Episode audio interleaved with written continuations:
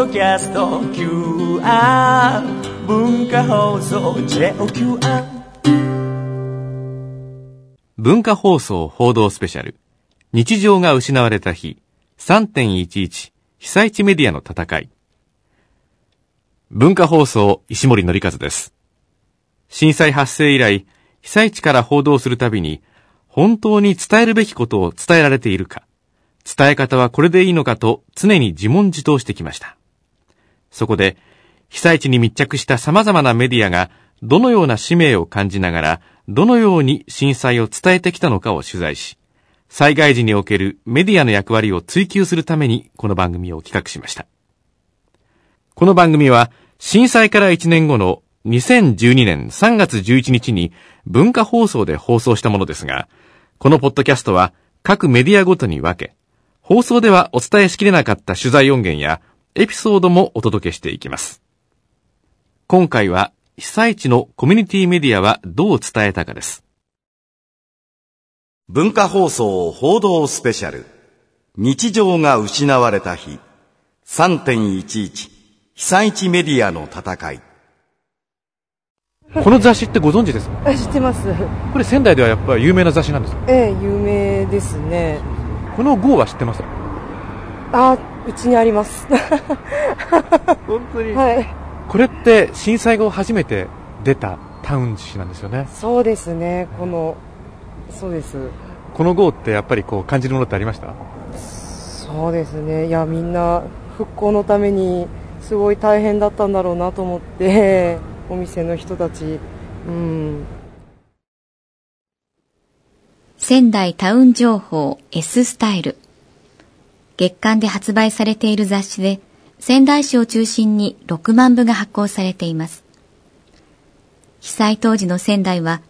デパートも個人の商店もコンビニも営業しておらず、食料も物資も足りていませんでした。S スタイルの出版社、プレスアートで、全社員による会議が行われたのは、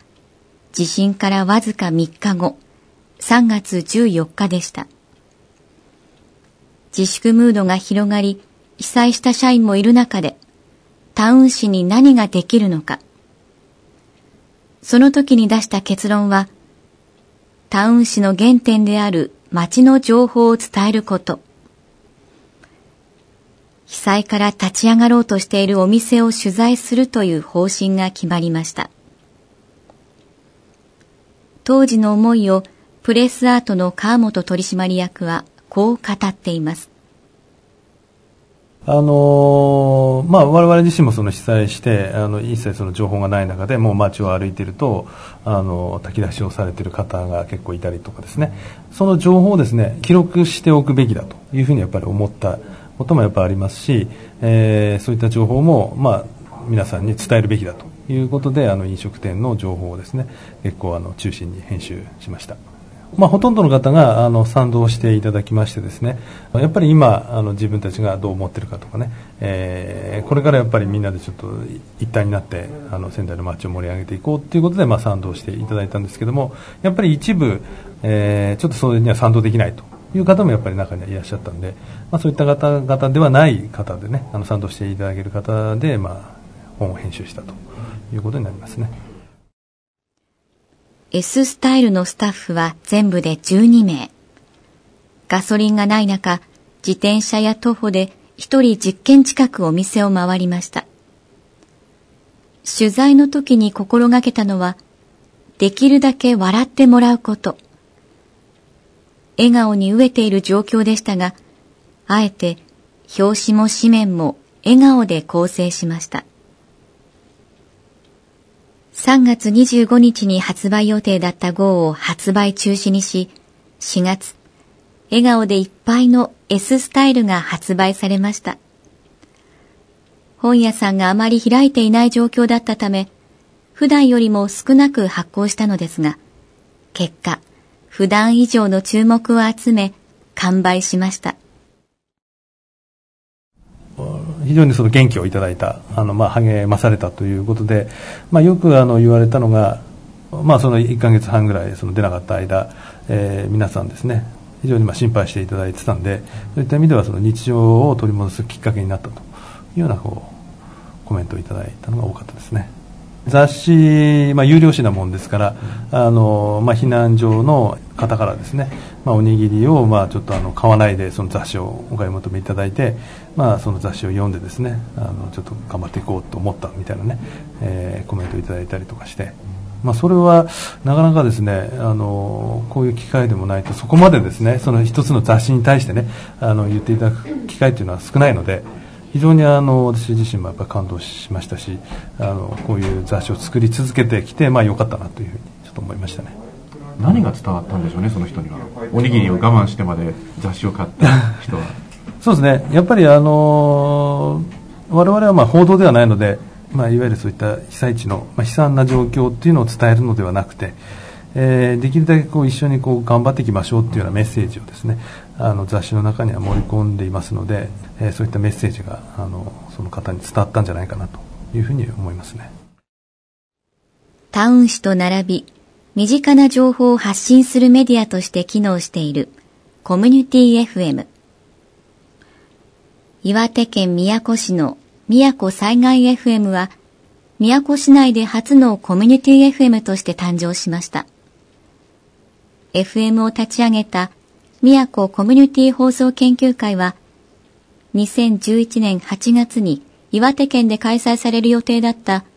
北東北インターハイを中継するために作られた研究会。研究会は震災の発生を受け、急遽3月18日に宮古市長へ災害 FM の免許申請の伺いを立て、翌日申請。22日から本放送を始めました。こちらは宮古災害 FM です。おはようございます。本日より宮古市の情報を市街地に聞こえるコミュニティ FM ラジオ放送での行政情報はもちろん、地域に密着した情報をお送りいたします。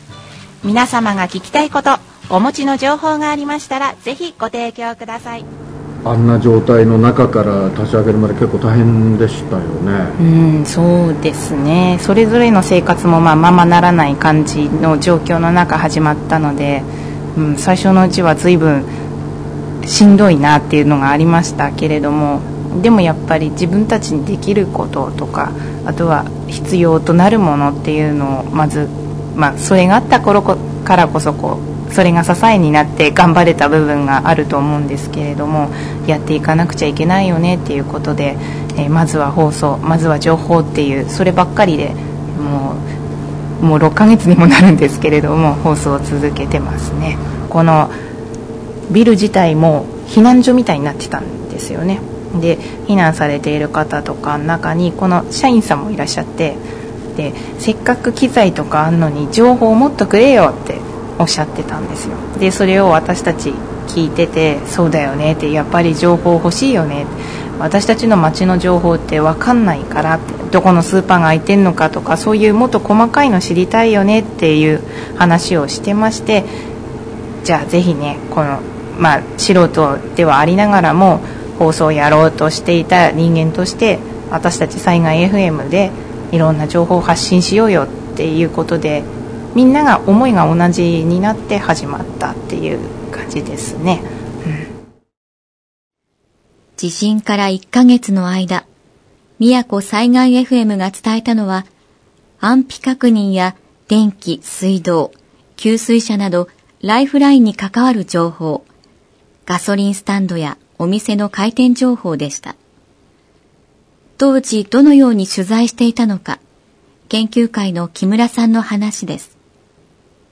その時はですねあの宮古市から朝とお昼12時にこう発行される報道機関向けの情報情報提供っていう資料が出るんですねそれをですね行ってもらってきてでそこから新しい情報にこう更新をして放送するみたいな感じでしたね。で実際にそこに行かれて本当にやってるかとかそういうことを確認されたりとかされたんですか、うん、そうですね。その頃はあの学校がまだ始まってなかったので地元の高校生とかあとはあのまだお仕事が始まってない方々とかこの放送をやってるっていうのを知って集まってきてで自分たちなんかできないっていうことで、まあ、ボランティアスタッフみたいな感じにいろんなお店をこう回ってどこが空いてるのか見てきてもらったりとかあとガソリンスタンドとかに問い合わせたりしてやってますかとかそういう情報を集めてもらったりとかそういうことをしてましたね。その他はもう電話がつながるようになってからはあの皆さんから電話いただいたりとかそういうので賄っていたというか情報がこう薄い部分はお願いをしたりそしていただいたりみたいな感じでしたね。放送が始まった当初はただただ乗り越えていくだけの毎日でここまで元気になるとは思っていなかったと語る木村さん。地域密着メディアとしての役割と苦悩思いを語ってくれました。そうですね。細かい情報提供はもちろんだとは思うんですけれども同じ宮古人として、まあ、同じ地域に住んでいるものが伝えるということであの皆さんへ、まあ、元気を発信するそういう役割が強いんじゃないかなと最近は感じてますね。あの情報もある程度固定化されてますしまあ、生活再建の情報が今は主になってきているのでそれは放送するのはもちろんなんですけれどもいろんな地域の小さな元気をこう集めてそれが声だったり、まあ、歌だったりいろんな形にはなっているんですけれども放送を通してこの元気を発信する場と思っていますので私たちのこの放送は元気発信の地元の元気発信の役割がこれから大きくなるのかなと思っていますね。まあ大変だなと思うことは今の放送に関することですけどあの仮設住宅の方々におお話を伺う時にやはりあの何もなかった地域に住んでいる私であって同じ町ですけれども被災をしている方していない方ってこう分かれているような状態なんですね、えー、その時にあのお話を伺うのにどういうふうに言葉をかけていいのかなっていうのがやっぱり同じ町の人だからこそできなくて随分苦労したっていうのは今も続いてますね。そしてあの、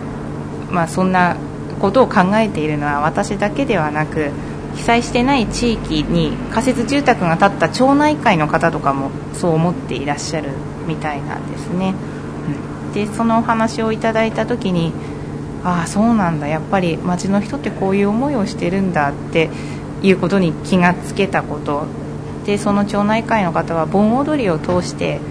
交流したいっていうことで盆踊りをねするから今度取材に来てよって言われましてで、まあ、取材に行ってで盆踊りで歓迎会の意味を込めた盆踊りなんだよねっていうことで本当仮設住宅が建っているその真ん中で盆踊り大会をしてみんなでお酒飲んだり焼き鳥食べたりって楽しそうだったんですけれどもそういうのを、まあ、放送に載せたところ反響があってあこういうことなさってるんだねっていうことで、まあ、それが東京の方だったりとかすることもあるんですよね。あのサイマルラジオとかで聞いてくださっている方がいて。で地域の現状っていうのはこうなんだねっていうふうに分かってくださったっていうのもすごくその時にあこうやって地域密着の放送をしてるからこそ分かってくれたんだなって思ってああそうかってこういうことも大切なんだなって思いましたしやっぱりその地元の小さな出来事を拾い上げて放送することでいろんな方々にその現状を知ってもらうこととあとは同じような悩みを持っている方があそうなんだ。じゃあこうしようかなっていうヒントにもなったりするっていうのがその時に実感できて、まあ、これからもやっぱりねいろんな小さなことも拾い上げて放送していくのって大切だよなって思いましたね。うん、なるほどね、はい、被災地メディアが果たす役割はい、被災地メディアが果たす役割はですねの地域密着の情報提供はもちろんなんですけれども皆さんの市民の皆さんに寄り添う放送をしていくこと、えー、本当にねあの元気がないなっていう方には、まあ、元気づける放送もそうですけれども地元の元気を発信するという役割が一番私たちの大きな使命といいますか役割だと思っています。宮城県渡郡山本町。太平洋に面し、福島県の県境に位置する人口およそ1万5千人の町です。地震から10日後の2011年3月21日、この町にも災害 FM が誕生しました。立ち上げたのは高橋敦さん。1967年に東北放送に入社し、アナウンス部長などを歴任。2003年に定年退職してから8年間、山本町で暮らしています。高橋さんは山本町の名産品で戦後復興の象徴となったリンゴの歌から放送局の愛称をリンゴラジオと名付けました。えー、もう、えー、最大の理由は情報不足ですね。というよりはもうなかったと。この山本町の情報は日常は防災無線、それから町の広報誌、えー、がメインで、あとはまあ口コミなんですよね。えー、で、えー、その防災無線のアンテナが折れて、えー、で、あと、うん、その防災無線のスピーカーもかなり、えー、津波でやられましたから、まあ、情報の出しようがないんですね。で、そこに今度広報車も職員5人乗せて2台でこう、南と北から避難してくださいと呼びかけて出た。それももうそのまま津波の犠牲になる。あとは、もう口コミしかないんですね。で、仙台とかキー局からの情報というのはもうほとんどなかった。停電だったりなんかしたので。で、まあ停電の最中でも車のテレビとかラジオで、えー、聞いていたり見たりしても、このや山本町の情報はもう皆無だったんですね。えー、その原因はあマスコミから役場への電話が通じなかった。で、固定電話も、まあ、携帯もつながらない。ですから、どうでしょうね、3日、4日間ぐらいは、各市町村の情報が出る中で、山本町の情報は全く出なかったんですね。で、それが、まあ、町民の不安に輪をかけて、で、これではいけないというので、まあ、開局の準備を始めたということですね。うん、早いに越したことはないと。えー、そうするとそのノウハウを持っている。それから放送をどういうふうにしたらいいか。人脈だとかね。えー、いろんなものを考えると、まあ、町民1万6千人いますけども、私を置いては多分、えー、やれる人はいないんじゃないかなというようなことも、まあ、はっきりとは思いませんけども、まあ、もろもろのことを一言で言うと、とにかくやんなきゃいけないと、いうことですね。うん。この時のために、えー、山本町に呼び寄せられたような感じしますよね。私は東京で生まれ育って24年、仙台で仕事して36年、こっちに来て8年ですけど、うん、まあ、定年後は里山暮らしをしたかったので、あちこちこう見て回ってたんですね。で、ここには特別に縁もゆかりもなかったんですが、まあ、たまたまあちこちこう見てるうちにいいところが見つかって、で、えー、中に入ってくれる人も非常にいい人がいて、それでもう、あ、ここいいなと思って、えー、すぐトントンとと話が決まりましたね。地震から10日後、異例の速さでリンゴラジオの放送が始まったのは、高橋さんの人脈と行動力によるものでした。開局の時に電話復旧してから新潟県の FM 長岡の社長してる脇屋さんとまあ昔から知り合いだったもんですからその方に電話をして、えー、放送できるようにしてほしいと。ほんで、えー、機材的なものは全部お願いして。で電話が通じて2日後に新潟から来てくれたんですね。アンテナ機材椅子。で最初リンゴラジオは向こうの旧庁舎の方の1階ロビーにあったんですが、その時はまあ、これではなくて、もう少し、安っぽいものでした。で、えまあ、こちらでは、その機材の他に、えー、人を集めたり、町長に OK もらったり、えー、場所を確保したり、放送内容を検討したり、総務省に連絡したりということで、まあ、あうまくこう力を合わせて開局庁舎は電気は通っていたんですか？いや、直後は停電です。ええ。ですから、電話や電気が復旧したのが、まあ、4、5日後。えそこから電話で、えー FM 長川と話をして、その2日後ですから、えー震災が3月11日、開局が3月21日、えー10日後ですね。で、FM 長岡の人と話をしてから、まあ、4日後に、もう、第一声を出したということで、まあ、災害 FM 局ゼロからのところで4日後に、震災から10日後、連絡し合って4日後の開局というのは、まあ、異例の速さですし、えーまあ、総務省もこういう状況の時は、すぐ周波数の割り当てその他、あの、協力してくれたので、まあ、うまいことを早く開局できたなと思うんですけどね。放送局を設置したのは、庁舎の災害対策本部から歩いて2、30秒の場所。最新情報がすぐに入ってきて、すぐに伝えられる場所を確保しました。開局直後は、ライフラインや安否情報、避難所や給水車の情報を、ゴールデンウィークを過ぎると、仮設住宅の建設具合や、罹災証明書の情報など、町の復興を伝えました。開局から順調にことが進む中で、高橋さんもまた山本町の情報を伝えることの難しさも感じていました。こういう情報がありますよという情報は、まあ、一貫して少ないですね。うん。これはまあ、おそらく阪神大震災、中越地震と一番違う点じゃないでしょうか。で、それはなぜかというと、さっき言ったように、山本町には情報の伝達手段というのがずっとやっぱり私の目から見ると乏しかったと。広報誌と防災無線ではね、やっぱり情報になれないですよね。町民の皆さんもね。だから、受信するのはまあある程度慣れてる。ところが、自ら発信するということに慣れてないんですね。被災体験なり、どこどこでこういうお店にこういうものが売れま、入りましたよと。そういうのもみんな困ってる時には情報なんだと。じゃあ電話してやろうと、リンゴラジオに。で、そういうのはなかったんですね。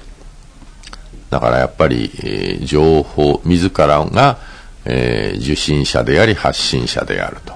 情報源でもあるんだということが足りなかったかなって、もっと欲しかったかな。そういうものが当初からあれば、もっともっとこう豊かな情報を出せたと思うんですけどね。うん。高橋さんは被災地におけるラジオ、そしてコミュニティ FM の課題について話してくれました。やはりリンゴラジオを通して言葉を通して触れ合う伝え合う双方向の関係なその言葉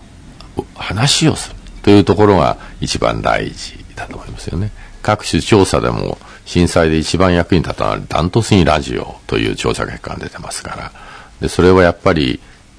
いつも聞いているあの人の声を聞いて情報を得る安心感というのもあるはずなんです。で、テレビでもそうですよね。いつも出ているあのキャスターがこの大震災のニュースを伝えてくれる安心感。あるいは、こちらに住んでいる中国人や韓国人の人たちも、日本語は話せたり聞いたりはできますけども、母国語で聞く安心感というのがあるんですね。ですからこの災害時っていうのはそういうこともいろいろひっくるめて考えると、ラジオの力というのは非常に大きいものがある。特にこの山本町等のローカルにおいては、このインターネットだ、メールだっていうふうなこともありますけども、やっぱりそれよりもラジオなんだと。まだその時代はしばらく続くだろうと思いますね。うんまあもちろんそういうものとこう連携しながらっていうこともね大事になってくると思いますけども。臨時ってありますけどいつまで続くまあ、特にえー後ろの制限はないようですね。総務省にはセット、一頃は2ヶ月で、えーとか、何ヶ月で切り替え、延長手続きとか言ってましたけども、どうも2年やりたけば2年、3年続けられるんだったら3年でもという感じになってますので、えー、まあ、後ろはないんですけど、まあ、問題は、放送局が持つかどうかなんですね。それは情報的に、体制的に、資金的に。この3つで多分持たなくなるだろうと思うんです。ですからまあ、最大、どこの災害局も長くて2年ぐらいがいいとこじゃないでしょうかね。でその後どうするかっていう今度問題をもう今から考えないといけないということですよね。うん。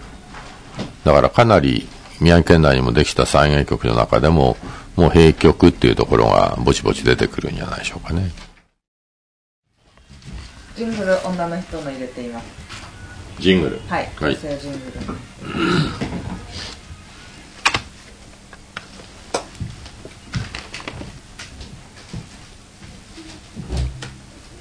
こっち入れますね。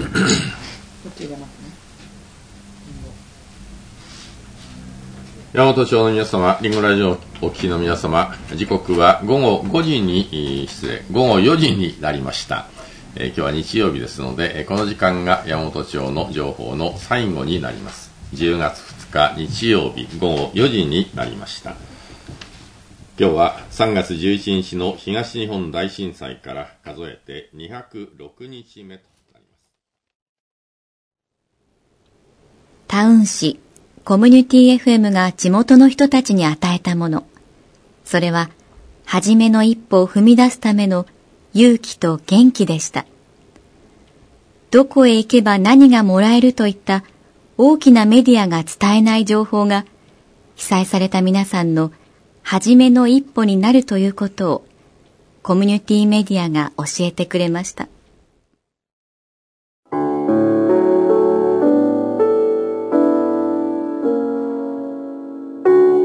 文化放送報道スペシャル。日常が失われた日。3.11被災地メディアの戦い。今回は被災地のコミュニティメディアについてお届けしました。